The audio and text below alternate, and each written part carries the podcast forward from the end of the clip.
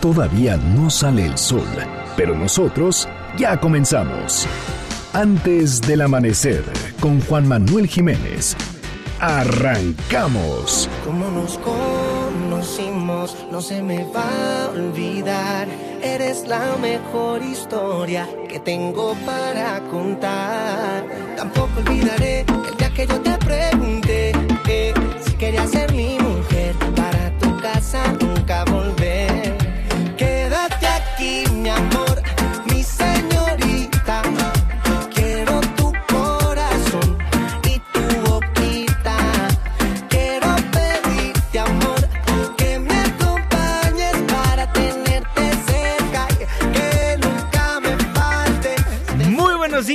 da muchísimo gusto darles la bienvenida a este espacio madrugador de MBC Noticias 102.5.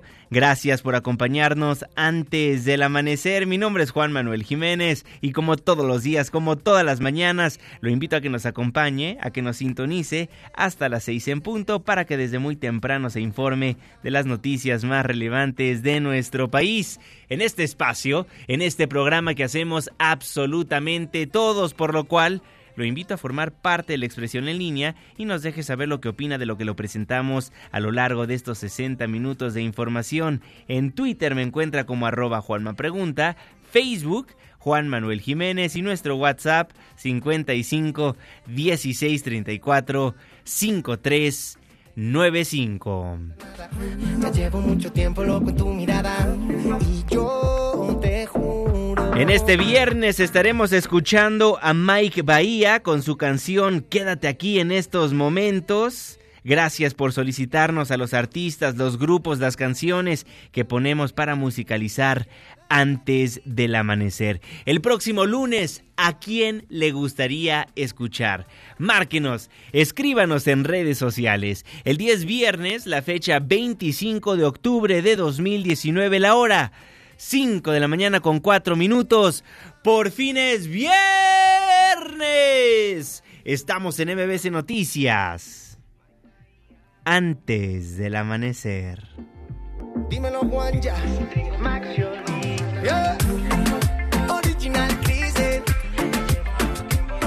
Wayne. My Bahía. Tengo tu cariño, nada ¿De quién es el santo? Hoy, 25 de octubre del 2019, felicitamos a Crisanto, Daría, Gavino, Crispín. Muchas felicidades. Clima. 5 de la mañana con 5 minutos, Marlene Sánchez. Hola Juanma, muy buen día para ti nuestros amigos del auditorio. Les comento que para este viernes el Frente Frío número 7 seguirá provocando lluvias intensas en Tamaulipas, Veracruz y Oaxaca. También habrá precipitaciones en regiones de Puebla, Guerrero, Tabasco y Chiapas. Se prevén vientos que podrían superar los 100 kilómetros por hora y oleaje de 4 a 6 metros en el litoral de Tamaulipas y Tabasco. Para la Ciudad de México se pronostica cielo nublado y bancos de niebla por la mañana. Se esperan lluvias e intervalos de chubascos. Habrá una temperatura máxima de 23 grados Celsius y una mínima de 15. Este fue el reporte del clima antes del amanecer. Muchísimas gracias Marlene Sánchez y gracias a usted también por sintonizarnos antes del amanecer a través de la señal que sale de MBC Noticias 102.5 aquí en la Ciudad de México y en el resto del país a través de las distintas frecuencias moduladas que nos hacen el favor de agarrar la señal de este espacio informativo. Saludo con gusto a quienes nos ven y nos escuchan a través de nuestra página de internet mbcnoticias.com y por supuesto que le mando un caluroso abrazo a las personas que nos honran con su presencia a través de las aplicaciones que hay en los distintos teléfonos inteligentes. El reloj está marcando las 5 de la mañana con 7 minutos. Le voy a informar. Iniciamos dándole seguimiento a los presuntos corruptos que hay en nuestro país. A los impresentables, pues. La Secretaría de la Función Pública continúa con las investigaciones en torno al patrimonio del titular de la Comisión Federal de Electricidad, Manuel Bartlett, y lo hace de manera conjunta con el Servicio de Administración Tributaria, que ha entregado informes precisos. Así lo daba a conocer la secretaria Irmeréndira Sandoval. La investigación también ha estado coadyuvada con el, Servicio de Administración Tributaria. Se han recibido informes precisos por parte del SAT mediante el cual se han eh, remitido las declaraciones fiscales del eh, servidor público investigado y las personas involucradas en, los, en la indagatoria. Y el equipo jurídico de Rosario Robles informó que este viernes, que el día de hoy, interpondrá el recurso de apelación en contra de la resolución, en contra de esta resolución del juez Felipe de Jesús Delgadillo Padierna ¿Quién ratificó la prisión preventiva. Recordemos que esto sucedió esta semana. El abogado Julio Hernández manifestó que la exsecretaria de Estado está muy molesta con el actuar del juzgador, motivo por el cual va a interponer una segunda queja ante el Consejo de la Judicatura enojada con esta disposición del juez, con esta disposición contraria a derecho del juez, ¿no? Está muy enojada, ¿no? Muy lamentable esta conducta del juez. Ha dejado mucho que desear, ¿no? Mucha, mucha incertidumbre en cuanto al caso de Rosario Robles. Por lo pronto, dice el abogado del ex jefa de la oficina de la Secretaría de Desarrollo agrario, territorial y urbano, que está molesta, está enojada, dice Julio Hernández, el abogado de Rosario Robles. Y la Corte admite a trámite las acciones de inconstitucionalidad contra la ley Bonilla. René Cruz, buen día.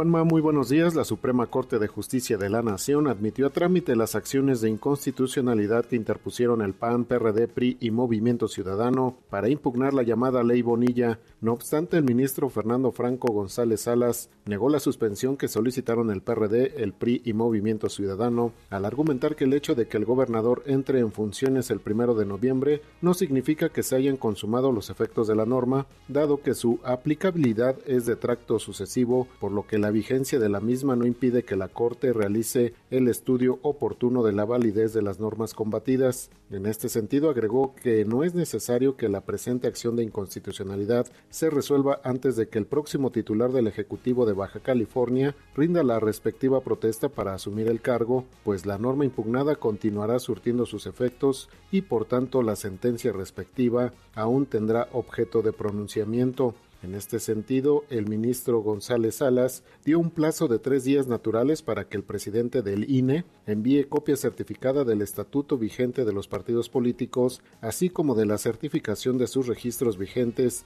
y precise quiénes eran sus representantes al momento de la presentación de este medio de control constitucional. Por su parte, el presidente de la Sala Superior del Tribunal Electoral del Poder Judicial de la Federación contará con un plazo de 10 días naturales para que exprese por escrito su opinión en relación con las acciones de inconstitucionalidad, mientras que el presidente del Instituto Estatal Electoral de Baja California tendrá un plazo de tres días naturales para que informe a la Corte la fecha en que inicia el próximo proceso electoral en la entidad.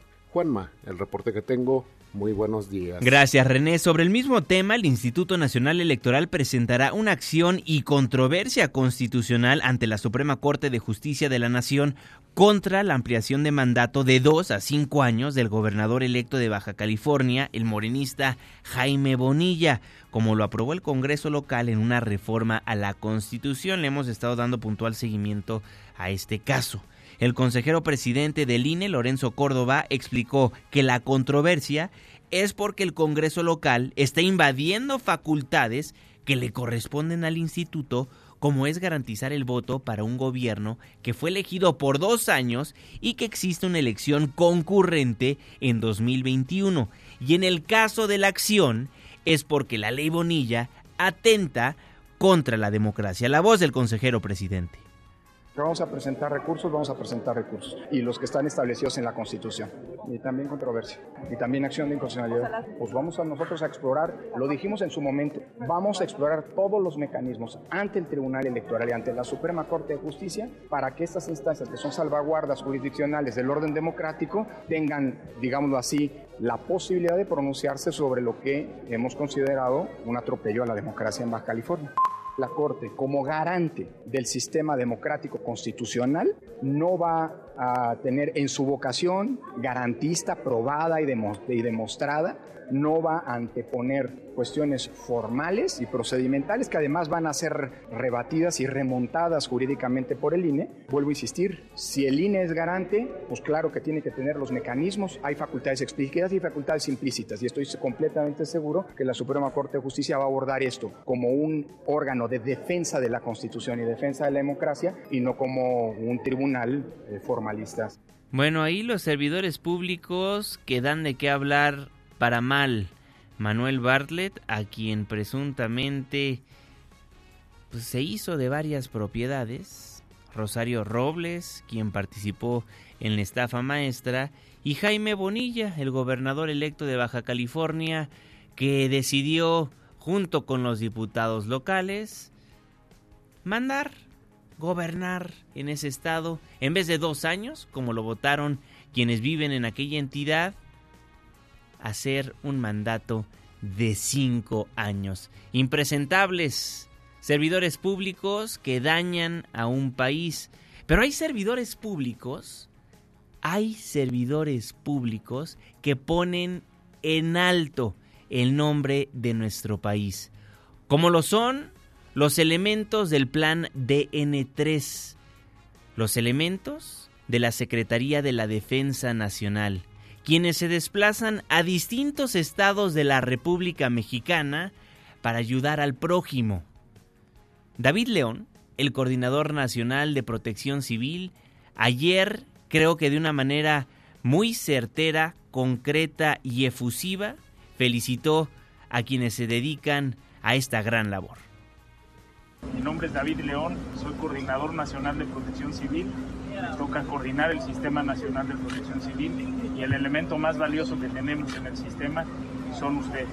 Les agradezco mucho el esfuerzo, el amor, el sacrificio y la disciplina que imprimen por este país. Se los reconocemos y vengo, sí a ver el ejercicio, pero venía y así se lo dije al general, vengo a darles un abrazo de reconocimiento, de felicitación, de amor, de cariño por la gran tarea que hacen por este país. Siéntanse ustedes muy orgullosos de lo que hacen porque nosotros nos sentimos muy orgullosos Lo que expresó el Coordinador Nacional de Protección Civil creo que es el sentir de muchísimos mexicanos, por eso le puse ese audio, porque estamos orgullosos de las Fuerzas Armadas, estamos orgullosos de nuestros militares, quienes nos ayudan a diario a cuidarnos. 5 con 15, viernes de Protección Civil. Protección Civil antes del amanecer. ¿Y tú ya estás preparado? Feliz inicio de fin de semana, David León, coordinador nacional de Protección Civil, ¿cómo está?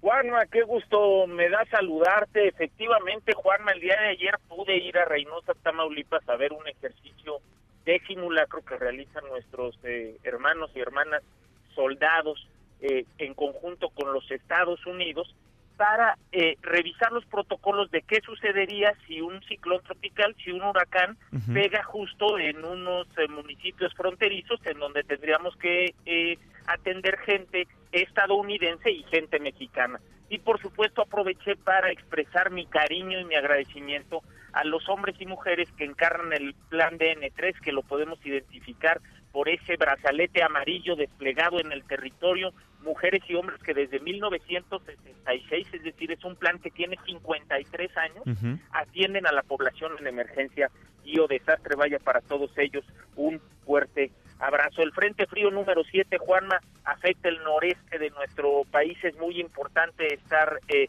atentos a las lluvias que estamos teniendo en diversos estados, principalmente el Golfo, Tamaulipas, Veracruz, eh, eh, Tabasco, San Luis Potosí. Es importante antes de la tormenta resguardarnos durante la tormenta, no transitar después de la tormenta, regresar con cuidado a casa. Además tenemos una zona de inestabilidad en el Golfo que se va a convertir en un ciclón tropical, pero afortunadamente la trayectoria que vemos es que no ingresará al territorio nacional, sino se está eh, trasladando hacia el noreste del Golfo, es decir, hacia la Florida. Juanma, el día de ayer recuperamos un tractocamión que habíamos eh, eh, reportado como robado que tenía un contenedor con cianuro.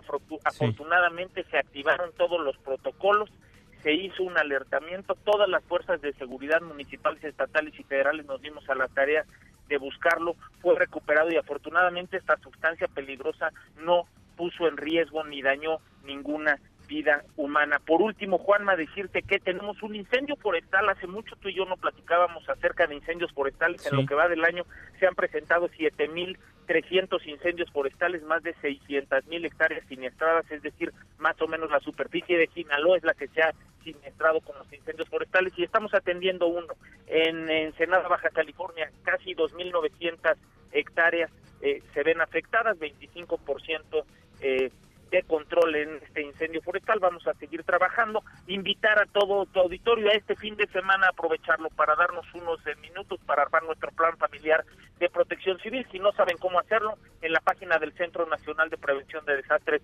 toda la información. Juanma, que tengas muy bonito viernes y estoy permanentemente a tus órdenes. Igualmente, coordinador, muchísimas gracias. Feliz inicio de fin de semana. Gracias, Juanma. Saludos. Saludos, 5 de la mañana con 18 minutos tiempo del centro de la República Mexicana. David León, el coordinador nacional de protección civil, antes del amanecer. Antes de irnos a un breve corte comercial, tenemos en la línea telefónica a esa persona que nos hace sonreír, a ese individuo lleno de luz. Producción, despiértenme al faraón. Despertando al faraón.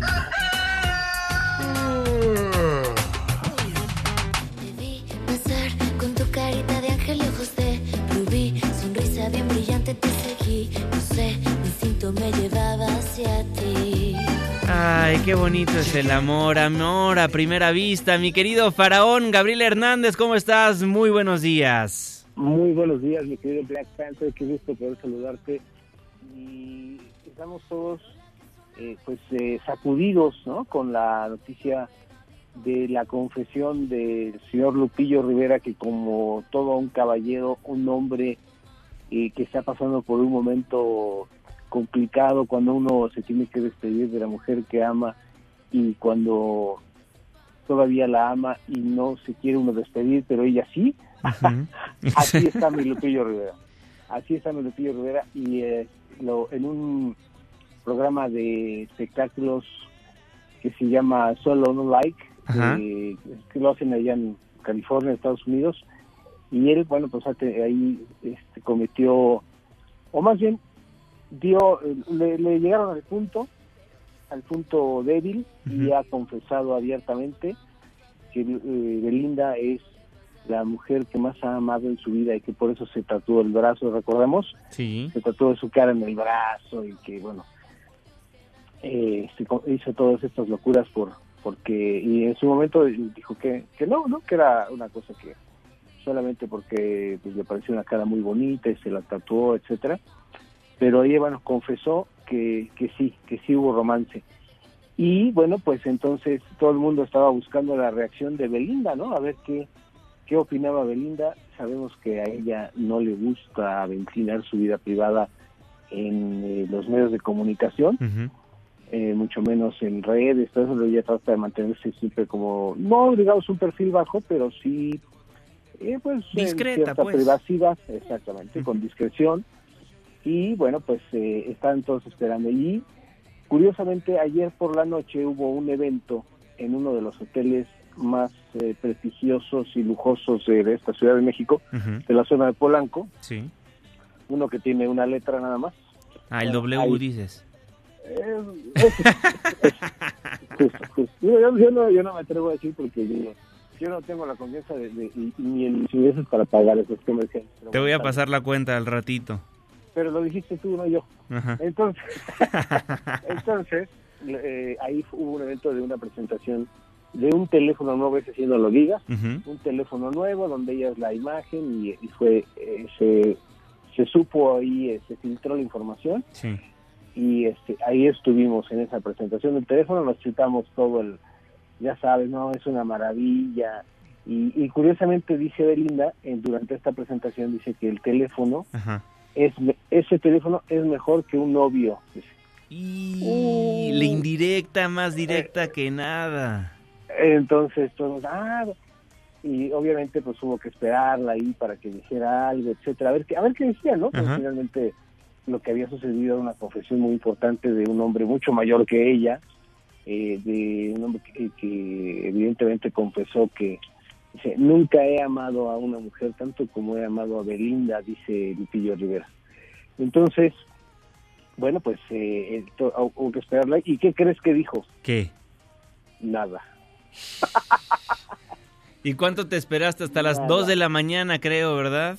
Hubo, hubo que estar ahí un, buen rato, sí, entre la lluvia, el frío, el hambre, pero no importa porque siempre hay que estar listos para, para llevarle a nuestros amigos antes del amanecer esta, esta noticia del mundo del espectáculo, ¿no? que todos los días va a generar algo nuevo, algo diferente y que pues siempre hay que estar pendientes como lo que va a suceder hoy ahí en el Zócalo Capitalino con el homenaje a José José, por ejemplo, ¿no? que eh, ha dado mucho de qué hablar por esta situación. Primero fue la gran trayectoria de este hombre que platicábamos y después pues todo lo que ha derivado, ¿no? Que ya es un chismarajo ahí de que la verdad es que desmerece muchísimo todo lo que fue la vida y obra de, José José. Entonces hoy en la tarde es el, el, homenaje ahí en el Zócalo y que bueno pues su familia, sus hijos, eh, principalmente sus hijos de acá de México, Marisol y, José Joel, pues van a estar ahí en este homenaje cantando las canciones así como otros invitados como Napoleón, por ejemplo, que seguramente cantará alguna de sus canciones, que recordemos que José José le grabó temas a Napoleón de, mucho éxito, como esta de un día, fue no, que un día fue no será, este, aún estoy de pie mientras llueve, temas eh, específicos y muy muy muy claros en la carrera de, de, José José que sigue sigue dando de qué hablar. Aún a varios, ya casi un mes de, haber fallecido, ¿no? Sí, el 28 de septiembre. Qué, bonito, nos van siguiendo, nos van siguiendo. Ahí está tu canción. Fantástico, fantástico, exactamente. Va a haber karaoke el día de hoy en el Zócalo Capitalino a partir de las 3 de la tarde, pero antes del amanecer, siendo las 5 con 24, Faraón, a capela, por favor. no, a esta hora a esta hora es un, es un, eh, es un atentado a las cuerdas. Pero como tú sabes que yo no, no me rajo, lo hago. Lo he canta, canta el faraón y muy bien, ¿eh? Por eso me atreví a decirlo. Pero se va despertando, lo despertamos antes del amanecer, por eso todavía no está con todo el ánimo para cantarles algo a ustedes. No, no solamente, no, el ánimo siempre, siempre está.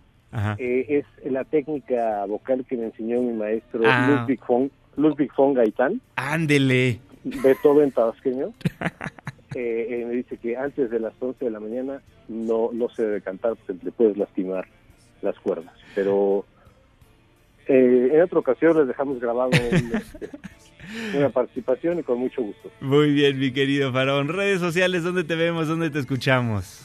estamos en Twitter e Instagram, arroba faraón-gabriel, el faraón del espectáculo en Facebook y bueno, pues estamos ya en toda la barra del fin de semana de ADN 40, pues empezando por ADN 40 News. Ya hecho sábado, con, bueno, antes de eso ADN y vuelta con Alejandro Bro. Hecho sábado con Carolina Rocha. Y bueno, pues todo lo que se vaya sucediendo, si no ocurre alguna tragedia, alguna, alguna cuestión este, que nos haga permanecer ahí todo el día, estamos ahí en esos espacios del fin de semana. Excelente, mi querido Faraón. Redes sociales una vez más.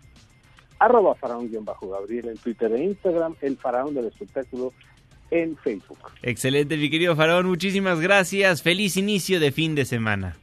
Igualmente, muchísimas gracias. Gracias, querido Gabriel Hernández, el faraón del espectáculo antes del amanecer. El reloj está marcando las 5 de la mañana con 26 minutos, tiempo del centro de la República Mexicana.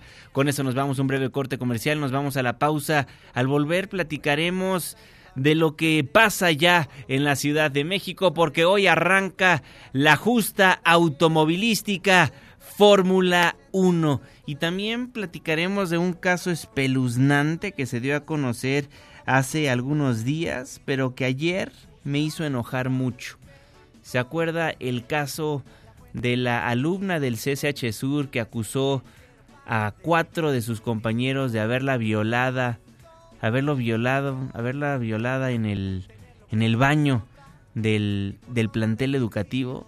Resulta que mintió. Los detalles después del corte comercial. Mientras escuchamos Buscándote de Mike Bahía, le tengo el reporte vial, la pausa. Y ya volvemos. Y ahora no te voy a dejar escapar. Déjame aclararte en este momento que no te encontrabas en ningún lugar diferente a este. Pues viniste a verte conmigo.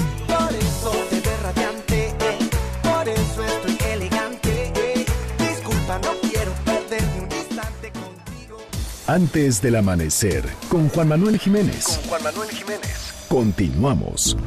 Sé que ha pasado ya algún tiempo desde que terminamos. Supuestamente ya no nos amamos, que ya nos olvidamos. Hola Juanma, soy Mike Bahía, ¿cómo estás? Un gusto saludarte, parcero. Les mando un fuerte abrazo a todos los que escuchan antes del amanecer. Sigan conectados, Mike Bahía. Tienes que entender que la llama no se ha apagado aún.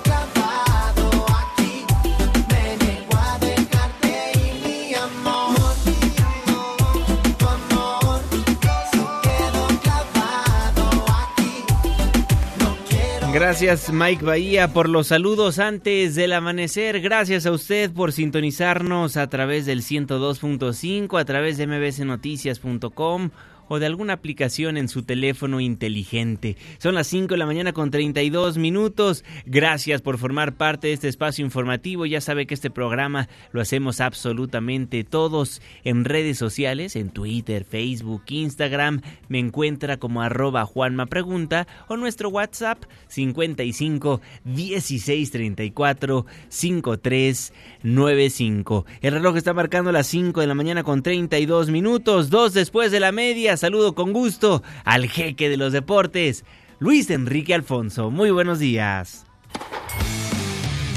Deportes con Luis Enrique Alfonso. Mi querido Juanma, amigos de antes del amanecer, un gusto saludarles. Juanma ya con, con esa frotada de pechito, ahí la llevo, ¿eh? Ahí la llevo, mi querido Juanma, con la garganta y estos cambios Bien. de clima. Bueno, platiquemos de lo que se viene en temas de pantalón largo. Siguen los cambios de los llamados equipos grandes. Primero, se anuncia que Ricardo Peláez entra en funciones a partir de el término de este torneo y en Pumas se va Rodrigo Ares de Parga, un hombre que no fue siempre del agrado de toda la afición universitaria, sobre todo porque llegó y es cierto, sanó las finanzas de Pumas que estaba muy comprometida, le invirtió muchísimo a las fuerzas básicas, incluso construyó eh, las instalaciones de la cantera, las mejoró en cuanto a infraestructura, pero en temas deportivos no, no, no, no estuvo tan atinado. Eh, Ismael Sosa, ¿se acuerdas que cuando llegó en 2016 se fue?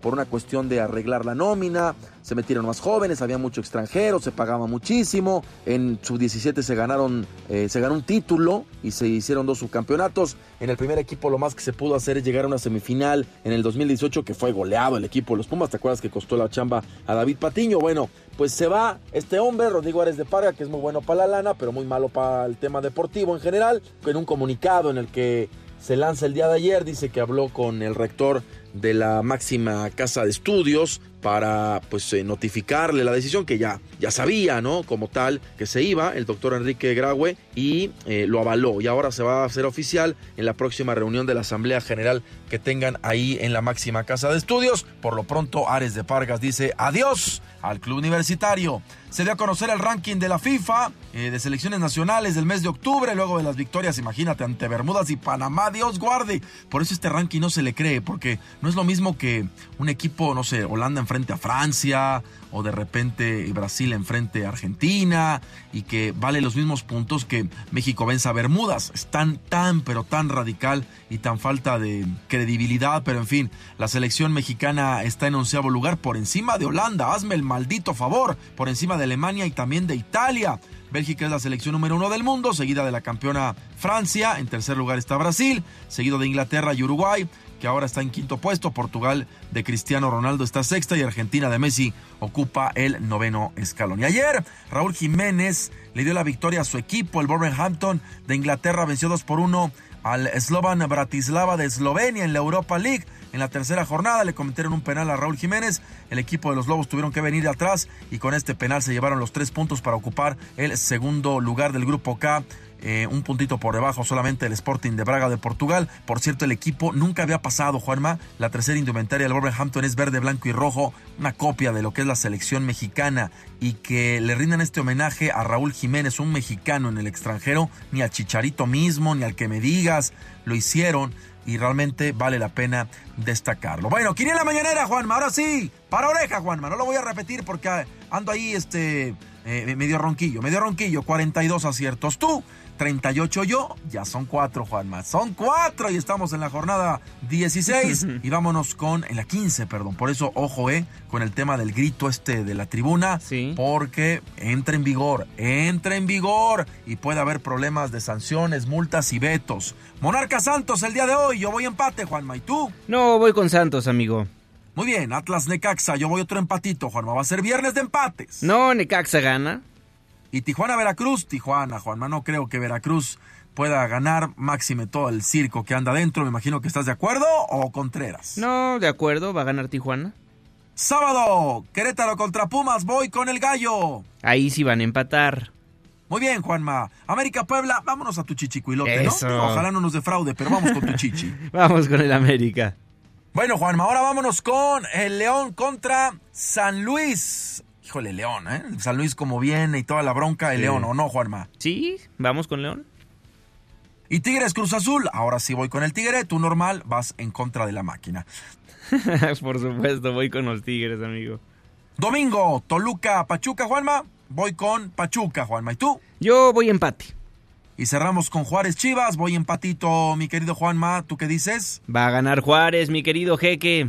Vénganos tu reino entonces. Y ya para terminar, Juanma, hoy arrancan las pruebas libres de la Fórmula 1 del Gran Premio de México, que ha sido una verdadera fiesta, como se le llama. Somos buenos para el somos buenos para la fiesta. Entonces se espera que, como siempre, la afición mexicana llene el Autódromo Hermano Rodríguez. Por cierto, la jefe de gobierno Claudia Sheinbaum entrevistó a Chequito Pérez. Juanma, tú nos vas a dar más detalles. Pero mientras andaba todo este asunto de, las, de los bloqueos y de todo este rollo, pues eh, Claudia Sheinbaum andaba pegándole a la reporteada con Chequito. Recordemos que estuvo en riesgo de que la Fórmula 1 se fuera de nuestro país Finalmente le entraron ahí a la, mochada varios empresarios, eh, eh, se echó para atrás esta idea y va a haber Fórmula 1 para tres años más. Pero vamos a cuidarnos la chamba, Juanma, porque Claudia Chamba en una de esas nos la baja, nos la baja. Vamos a escuchar lo que fue esta bonita, enriquecedora y profunda plática. Estamos deseándole toda la suerte a Checo y pues viniendo un día antes de que empiece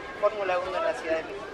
Muchas gracias Claudia, gracias por, todo tu apoyo para que el Gran Premio se quedara y también a todos los empresarios que hicieron esto posible. Creo que es un, evento único para nuestro país donde ponemos todos muy en alto eh, el nombre de nuestro país y bueno, ya tenerlo tres años más va a ser una, gran fiesta, estoy seguro. Muchísimas gracias en, nombre de todos los mexicanos. Gracias y mucha suerte. Gracias. Juanma, la información deportiva. Platicamos el lunes de lo que se viene en Serie Mundial fin de semana con el grito este cuando despeja el portero, que ya va a ser sancionado, entre otras y otras linduras más que van a ocurrir. Mi Twitter, arroba a deportes. Salud. Saludos, mi querido Luis Enrique Alfonso, el jeque de los deportes. Antes del amanecer, ¿qué tal entrevista la doctora Claudia Sheinbaum? Mejor que se quede a gobernar, ¿verdad? Y en más de la justa deportiva, ya está listo el operativo policial para la Fórmula 1 en la Ciudad de México. Juan Carlos Alarcón, buenos días. Gracias, Juanma. Buenos días. La Secretaría de Seguridad Ciudadana tiene listo el operativo de vigilancia y vialidad con motivo del Gran Premio de México que se llevará a cabo en el Autódromo Hermanos Rodríguez los días 25, 26 y 27 de octubre. La acción preventiva tiene como objetivo a partir de hoy garantizar la integridad de asistentes y participantes a dicho evento, por lo que serán desplegados 5.300 policías apoyados con 325 vehículos. Los uniformados que serán asignados a partir de hoy en inmediaciones del autódromo tienen como prioridad prevenir faltas administrativas e ilícitos y llevarán a cabo un dispositivo de control vehicular. De hecho, la Secretaría de Seguridad recomendó las siguientes vialidades como principales alternativas al lugar del evento automovilístico. Al norte y hacia el sur sugirió el anillo periférico, Avenida Javier Rojo Gómez y el eje 3 Oriente. Al oriente, eje 6 sur y eje 1 norte. Al poniente, eje 5 sur y eje 1 norte.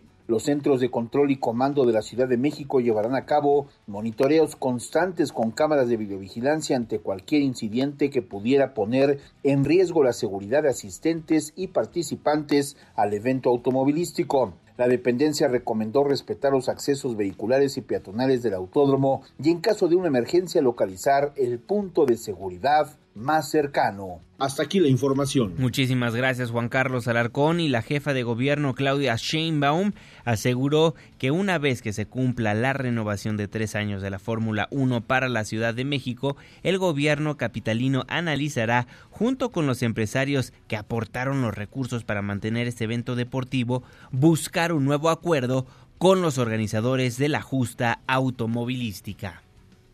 Pues vamos ahora por los tres siguientes años y ya después vamos a ver. Claro que sí. Bueno, vamos a ver, claro que sí, dice la doctora Claudia Sheinbaum. Ahora sí, vámonos con un resumen capitalino. Arrancamos con una nota que de verdad me da mucho coraje. Recordará que le hemos platicado del caso de una joven que supuestamente fue violada en instalaciones del CCH Sur. Por este caso, miles de personas se manifestaron en redes sociales. La historia causó el descontento de toda una sociedad.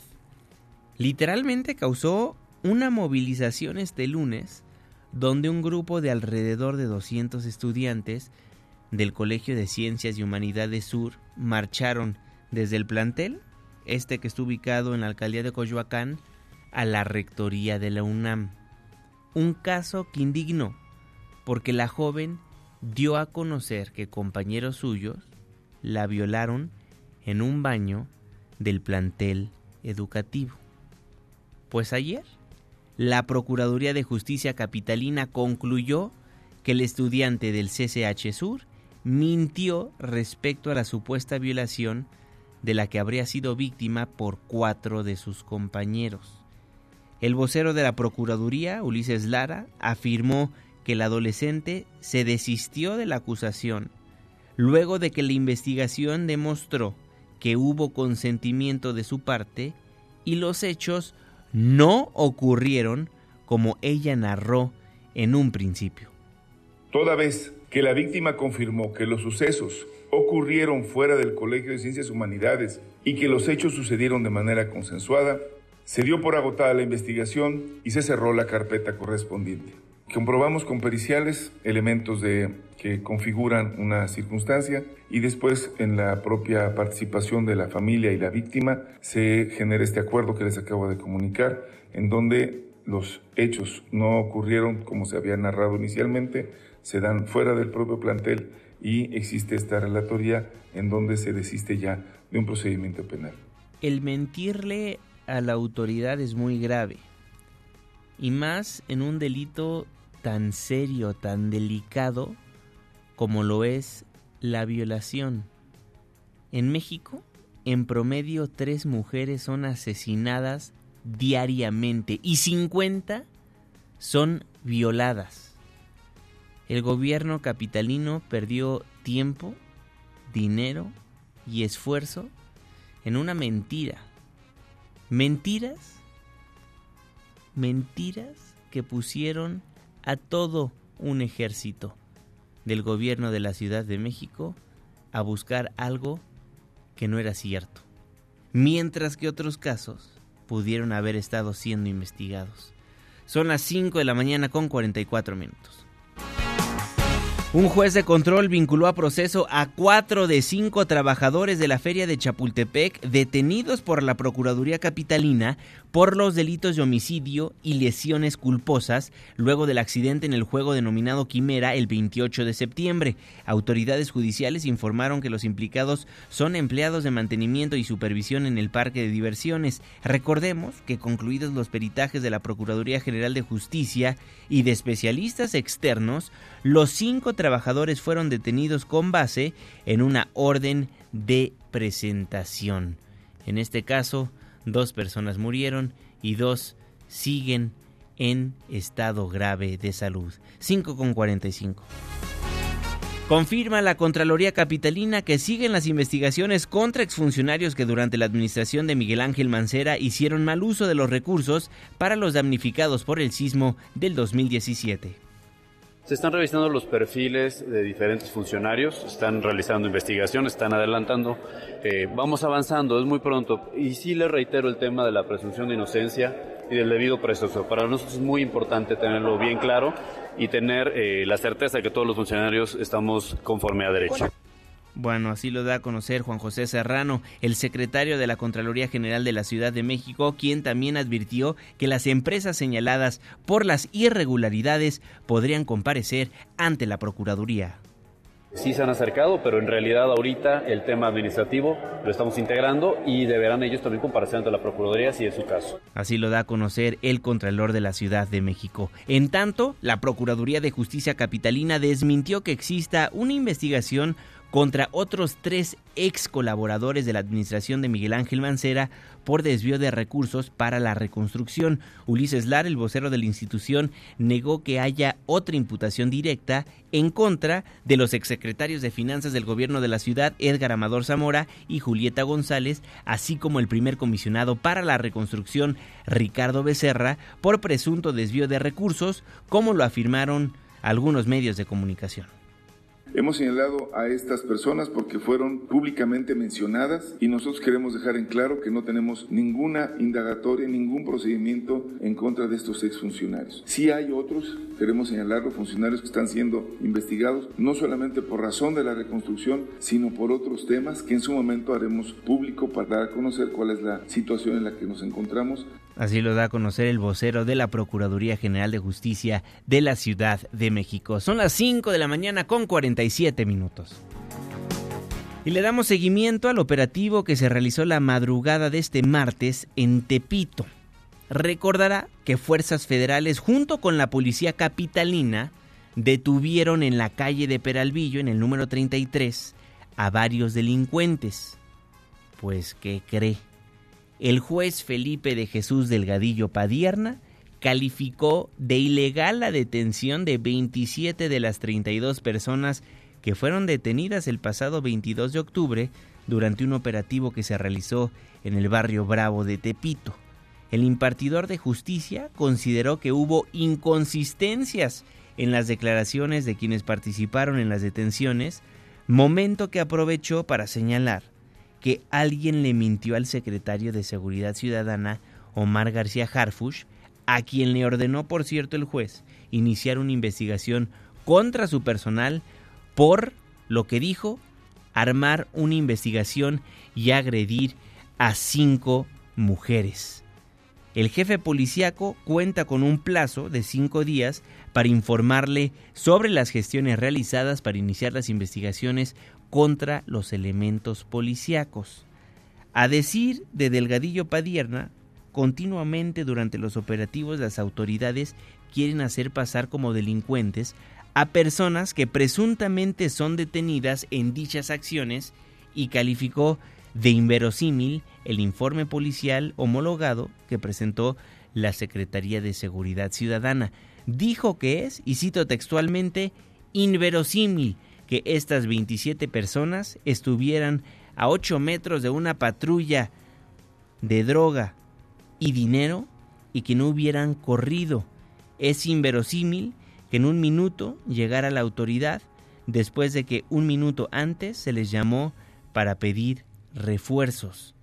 De las otras cuatro personas, una, se les impuso la medida de prisión preventiva justificada por el delito contra la salud en la modalidad, en la modalidad de venta de estupefacientes por la cantidad de 189 kilogramos, mientras que los otros tres imputados solicitaron la duplicidad del término legal de 144 horas, por lo que será el próximo martes cuando se resuelva su situación jurídica.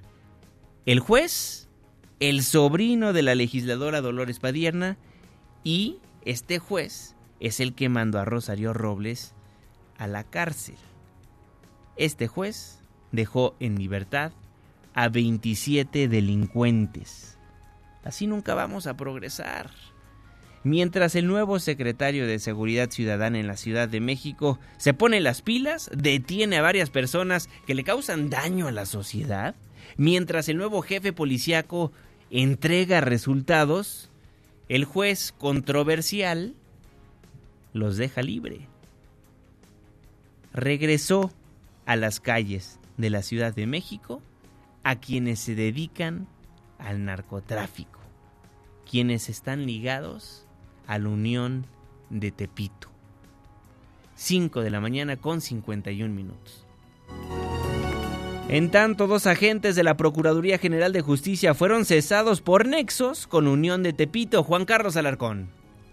Gracias, Juanma. Buenos días. Las investigaciones por la complicidad de agentes policiales de la Procuraduría Capitalina y venta de protección al grupo delictivo La Unión de Tepito solo alcanzó a un mando y un agente de la Policía de Investigación adscritos a la Coordinación Territorial Cuauhtémoc 3, sin que hasta el momento las pesquisas incluyan al exdirector de la corporación, Raúl Peralta Alvarado. El vocero de la Procuraduría Ulises Lara López informó que derivado de las primeras investigaciones se obtuvieron algunos indicios que vinculan a los dos detectives con la organización criminal que dirigía Óscar Flores El Lunares. Queremos informar que las personas que sí están sujetas a investigación son aquellas señaladas de dar protección a presuntos integrantes de grupos delictivos con presencia en la Ciudad de México. Por este motivo fueron separados de sus funciones y existe una carpeta de investigación en la, en la, Fiscalía para la investigación de delitos cometidos por servidores públicos por posibles conductas ilícitas, además de contar con procedimientos administrativos previos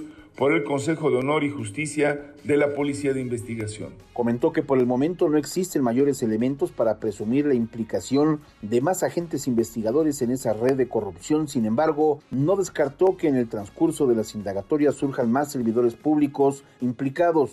Al respecto, mencionó que la Fiscalía para Servidores Públicos inició una carpeta de investigación y el Consejo de Honor y Justicia de la Policía de Investigación aperturó un expediente mediante el cual se analizará la posible destitución de los mandos policiales. En ese sentido, pidió no especular sobre el número de servidores públicos relacionados con la organización de Lunares, pues minimizó las cifras dadas a conocer por diarios capitalinos que mencionaron de un número aproximado de 120 policías investigados. Si no, vamos a caer en una circunstancia donde podemos, con el afán de decir que estamos trabajando, vulnerar la posibilidad de que realmente atrapemos a las personas involucradas. No vamos a hacer eso, le vamos a presentar lo que objetiva objetivamente tenemos. Pueden parecerle pocos o muchos, hay una información ahí de que hablan de cientos o de 120. Miren, esto se puede especular de nuevo muy fácilmente, podemos imaginar todo lo que podamos querer, pero del lado de la Procuraduría, digo, tenemos que ser objetivos y presentarlo. Añadió que las investigaciones permitirán descubrir si funcionarios de la administración de Néstor Núñez, de la alcaldía Cuauhtémoc, que están relacionados con los hechos de corrupción y protección institucional al grupo delictivo. Hasta aquí la información. Gracias, Juanca. Ligan a dos funcionarios públicos con Unión de Tepito y dejan en libertad a 27 de 32 miembros de este poderoso cártel de la droga. Son las 5 de la mañana con 54 minutos. Última hora, antes del amanecer. Dejamos el estudio de MBS Noticias, nos vamos al Senado de la República, donde ya se avaló en lo general y en lo particular la minuta que expide la Ley de Ingresos de la Federación 2020. Oscar Palacios, una sesión larguísima. ¿Cómo estás? Muy buenos días. ¿Qué tal, Juanma? Buenos días. Así es, pues el Senado de la República enmendó la plana a la Cámara de Diputados y eliminó del paquete fiscal el cobro de derechos por uso de agua a los productores del campo, así como la regularización de los llamados autos chocolate. En una sesión maratónica, como mencionas, el Pleno de la Cámara Alta avaló 11 modificaciones a las minutas de Ley de Ingresos, Ley Federal de Derechos y la miscelánea fiscal, las cuales fueron devueltas a los diputados. Con 100 votos a favor, los senadores echaron abajo el cobro de agua a los campesinos, contemplado en en la minuta de la Ley Federal de Derechos, el cual fue criticado por legisladores de todos los grupos parlamentarios, incluido Morena. Justo en este marco, el senador por el PAN, Damián Cepeda Vidales, celebró que se haya eliminado este golpe bajo que se había dado a los campesinos, aunque bueno, advirtió que la amenaza no ha terminado, ya que en San Lázaro aún hay quienes insisten en mantener este gravamen. Escuchemos celebrar que el día de hoy estemos logrando juntos eliminar este golpe bajo que le habían dado diputados, perdón que lo tengo que decir, pero diputados de Morena y aliados en la Cámara de Diputados. La amenaza no ha acabado, señores. Yo acabo de ver ahorita en redes sociales que el presidente de la Comisión de Presupuesto, miembro de Morena, Ramírez Cuellar, sigue insistiendo en que se cobre el derecho al agua. Durante el debate, la senadora por el PRI, Claudia Dita Naya, comparó lo ocurrido con la historia del bombero piromaniaco, donde aseguró se generó un problema con la 4T para que sea la propia 4T la que lo resuelva. Vamos a escuchar. Estamos ante la ya muy conocida y recurrente historia del bombero piromaníaco. Esta estrategia ya se ha repetido en ocasiones. Se genera un problema con la cuarta transformación que la cuarta transformación resuelve. ¿Todo para qué? Para que se quede el estado de las cosas como están. Es la verdad. Hay que generar un problema en Cámara de Diputados que se resuelva en Cámara de Senadores y con eso mantenemos al pueblo ocupado. Bienvenidos a la cuarta transformación. ¿Ya propone la tele con el dedo? Por otro lado, los senadores aprobaron una serie de cambios a la legislación para echar atrás los incrementos planteados por los diputados a las cuotas por servicios migratorios. Además, el Senado avaló también con cambios la miscelánea fiscal propuesta por la Cámara de Diputados. En este caso, los senadores realizaron un cambio a la ley del ISR a fin de reducir la tasa máxima de retención de un 15.4 a un 5.4% únicamente a las plataformas digitales destinadas a la enajenación de bienes, esto es Mercado Libre y Amazon, y también a la prestación de servicios como Netflix y Spotify. Más allá de estas modificaciones, senadores de oposición se pronunciaron en contra del paquete fiscal, el cual advirtieron pues contempla nuevos impuestos para los ciudadanos. Es la voz de la senadora por el PRI, Vanessa Rubio sí van a aumentar impuestos, se va a aumentar el impuesto al ahorro. Cualquiera que esté ahorrando, chiquito, grande, mediano, va a tener un impuesto mayor que pagar. También bajan el estímulo a la contratación de personas con discapacidad del 100% al 25%. También el tema de ventas por catálogo, sí hay que decirlo muy claro no quedó en la ley, es cierto, pero quedó en el transitorio. Entonces no es que se haya eliminado los cobros que se piensan hacer, sobre todo para las mujeres que venden por catálogo y bueno, ya con el cansancio encima, tras casi 16 horas de discusión, los senadores avalaron la minuta de ley de ingresos de la Federación, la cual fue modificada para eliminar la propuesta de los diputados que abría la puerta a la regularización de los llamados autos chocolate. Juan Mes, el reporte. Buenos días. Muy buenos días, Oscar Palacios. Ya vete a descansar. Sesión maratónica en la Cámara Alta. Así es, así es, largas las sesiones aquí en el Senado, pero nosotros seguimos pendientes. Eso es todo, mi querido Oscar, muchísimas gracias. Hasta luego. Hasta luego, gracias a usted también por habernos sintonizado a lo largo de estos 60 minutos de información en este 25 de octubre de 2019. Fíjese que un día como hoy, pero de 1937, se creaba la Secretaría de la Defensa Nacional. Muy pronto, por ADN 40, le tendré un especial de los elementos de la SEDEN, específicamente las fuerzas especiales de esa dependencia. Fui a entrenar con ellos, le tendré un minuto a minuto de las actividades que realizan estos grandes héroes mexicanos. Saludo con gusto a los militares que nos escuchan en los distintos cuarteles a lo largo y ancho del país. Muchísimas gracias por sintonizarnos antes del amanecer y gracias por participar a través de las redes sociales, Twitter, arroba Juanma Pregunta, Facebook, Juan Manuel Jiménez y WhatsApp 55 16 34 53 95. Dejamos el 102.5, pero pero nos escuchamos en el 104.9 en Exa FM. Le tengo un resumen de noticias cada hora a la hora hasta las 10 de la mañana y después nos vemos en la televisión en punto de las 7 de la noche en tu ciudad en tiempo real a través de la pantalla de ADN 40, el canal informativo más visto de México. A nombre de este gran equipo de trabajo, se despide de ustedes su servidor y amigo Juan Manuel Jiménez. Que pasen un extraordinario fin de semana. Ya casi sale el sol. Nos escuchamos el próximo lunes en punto de las 5 de la mañana, antes del amanecer.